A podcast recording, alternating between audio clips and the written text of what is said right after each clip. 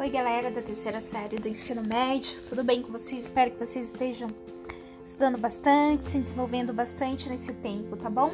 É, vamos continuar então com a nossa reflexão, tá bom? Do segundo capítulo da nossa apostila, é, do nosso livro, na verdade, sobre projetar e avaliar a realidade e o sonho, e hoje falando um pouco dentro da perspectiva da ciência da religião, as escolhas pela fé do povo brasileiro, né?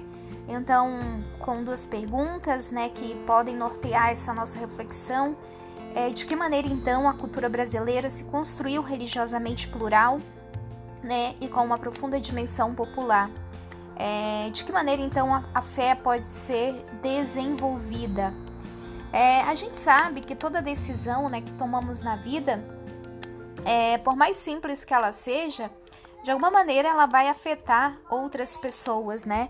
Todos nós fazemos parte, né, de, de uma sociedade é, que se realiza em uma cultura, né? Isso a gente já sabe, no nosso caso, então, a cultura brasileira, né? Então, a cultura é, brasileira, ela é altamente religiosa, mas também ela é altamente diversificada. Ainda que a maior parte da população se declare católica romana, né? Muitas outras religiões são praticadas no Brasil, mesmo com menor número de adeptos, né? Os cultos aos espíritos dos antepassados e às forças da natureza eram, eram pontos comuns às diferentes crenças existentes entre as diversas nações indígenas. Né? Os deuses e os e espíritos de familiares falecidos, eles eram homenageados com festas e outras cerimônias rituais. O pajé, ele detinha o conhecimento religioso, né, e utilizava a favor dos membros da tribo, principalmente para curar, né, doenças, né, e vencer constantes batalhas que havia entre é, essas nações. Porém, a gente sabe que a, che a chegada dos portugueses ao Brasil né, trouxe junto a religião católica, né, apostólica romana. Então, na verdade, a divulgação ou a propagação da fé católica né, entre os indígenas foi um dos motivos que justificou o próprio processo colonizatório. Né? A catequese das populações locais coube no, no território brasileiro inicialmente aos jesuítas. Na religião tupi-guarani, a principal é, entidade sagrada era a deusa criadora Monan, né? Certamente você talvez nunca nem tenha ouvido é, falar, né, que uh, o, o Tupi-Guarani eles tinham uma divindade sagrada, né, que era feminina, que é a Monan.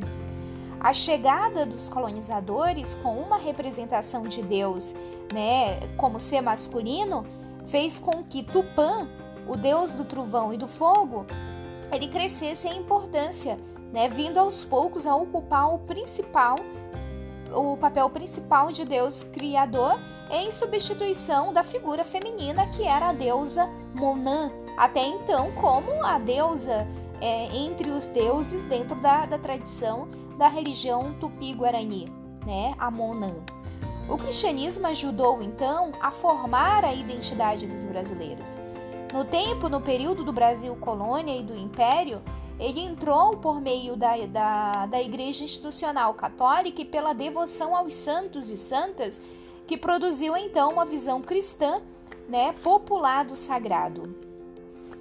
É, inicialmente, né, a terra, a catequese, desculpa, a catequese das terras brasileiras, ela ficou sob a responsabilidade única dos jesuítas. Então, por meio desse cenário, né, que trazia então o homem europeu, né, ao mesmo tempo confusão e deslumbramento, destaca-se então a figura de José de Anchieta. E lá na página 48 do livro de vocês, vocês vão encontrar lá uma imagem, né, do é, uma, uma imagem do Benedito Calixto, né, que é um óleo sobre tela e inclusive, né, que é uma, uma imagem que está no Museu de Arte Sacra, né, de São Paulo, que é a representação, né, do, do Anchieta, né, é, em terras brasileiras. O catolicismo, pessoal, então, foi a religião oficial do Estado brasileiro até a proclamação da República em 1889, que instituiu o Estado laico, né? Que a gente sabe que laicidade do Estado é separando o poder político do religioso. Essa separação, ela foi assegurada pela Constituição que foi promulgada no mesmo ano da proclamação da República e garantiu então a liberdade religiosa. Mas a gente sabe que essa liberdade religiosa, ela não é tão sincera assim até os dias de hoje.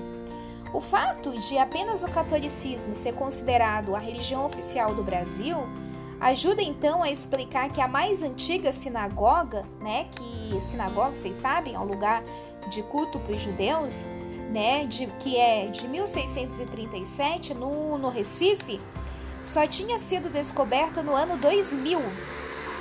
Além disso, acreditava-se que a primeira sinagoga brasileira tivesse sido fundada em 1910, né? Vejam só, a sinagoga ela foi fundada em 1637 e, portanto, somente ela foi descoberta no ano 2000, né? Vale lembrar então que muitos judeus chegaram ao Brasil fugindo das perseguições que sofriam na metrópole portuguesa. E também os africanos escravizados, né, trouxeram para o Brasil várias crenças e religiões que gradativamente, de modo não oficial, se incorporaram, né, ao nosso cotidiano. Essas diferenças crenças praticadas muitas vezes, né, longe do olhar da lei, misturaram elementos do cristianismo, e foi aí que resultou naquilo que chamamos religiões afro-brasileiras. As principais que a gente tem conhecimento é o candomblé e a umbanda que são praticadas, né, hoje em dia em todo o Brasil. Os africanos escravizados também trouxeram para o Brasil o islamismo, né? E muitos deles eram adeptos dessa religião. A primeira é, mesquita, que é um local de culto pro, pro, para o islamismo, é, data de 1929 em São Paulo, né, que foi é, construída com a dedicação de imigrantes árabes muçulmanos. Apesar de todas essas tentativas né, de implantar, é, de muitas tentativas, aliás, de implantar o protestantismo no período colonial, foi só no século XIX que esse grupo religioso se firmou no Brasil. Inicialmente, é, por conta da imigração, né, porque eles se estabelec estabeleceram-se atividades de organizações britânicas, germânicas e norte-americanas. É, foi somente depois da proclamação da República que, do, que o Estado se tornou laico, né, que se intensificaram as atividades missionárias estrangeiras, né, a nacionalização de denominações históricas e a propagação do, do pentecostalismo. O pentecostalismo, né, que tem sua origem no protestantismo, mas também mantém algumas divergências, chegou no Brasil em 1910, né, que é a Igreja Assembleia de Deus, que tem o seu campo lá, né, tem a sua sede central em Belém, no Pará. Atualmente existem centenas de igrejas pentecostais no país né, que são mais conhecidas como evangélicas. Mas também no século XIX o espiritismo né, chegaria no Brasil. E em 1884, mesmo antes da oficialização da liberdade religiosa, foi fundada a Federação Espírita Brasileira.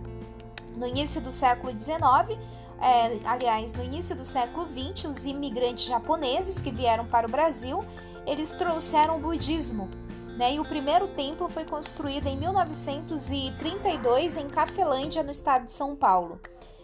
O Brasil ele tem muitas igrejas ortodoxas, né? Essas igrejas ortodoxas vieram com os imigrantes gregos e da Europa Oriental, é, com os russos e os ucranianos, que trouxeram com eles as crenças ortodoxas, como a Igreja Ortodoxa grega, né? Por exemplo, é, chamamos de sincretismo né, a fusão que é, reinterpreta os diferentes ritos, cultos, doutrinas e crenças religiosas, né, formando algo novo.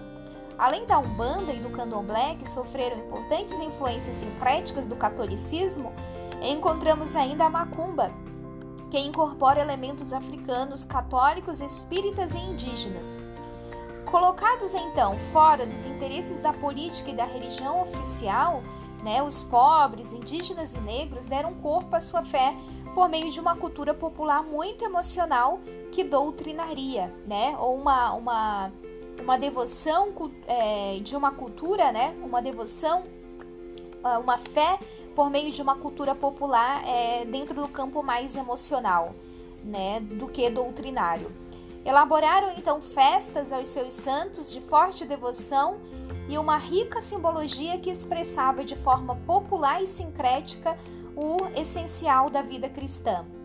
De modo geral, para o povo brasileiro, Deus não é um problema, mas uma solução e o sentido principal da vida e até mesmo da morte.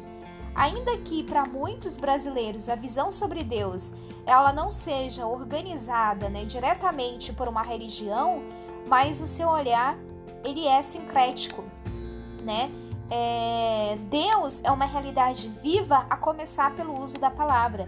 Expressões, por exemplo, como meu Deus, Deus me livre, graças a Deus, Deus o abençoe, eles fazem parte do nosso cotidiano, né? Mesmo que a pessoa seja crente ou não tá bom? Então continuamos essa nossa reflexão na próxima aula. Na próxima aula vamos falar um pouco sobre Deus, fé e experiência pessoal, né? Para que é, dando assim, chegando assim é, ao final desse nosso desse nosso capítulo, tá bom? É, desejo para vocês bons estudos, boas reflexões e uma ótima semana de estudos. Tchau, tchau.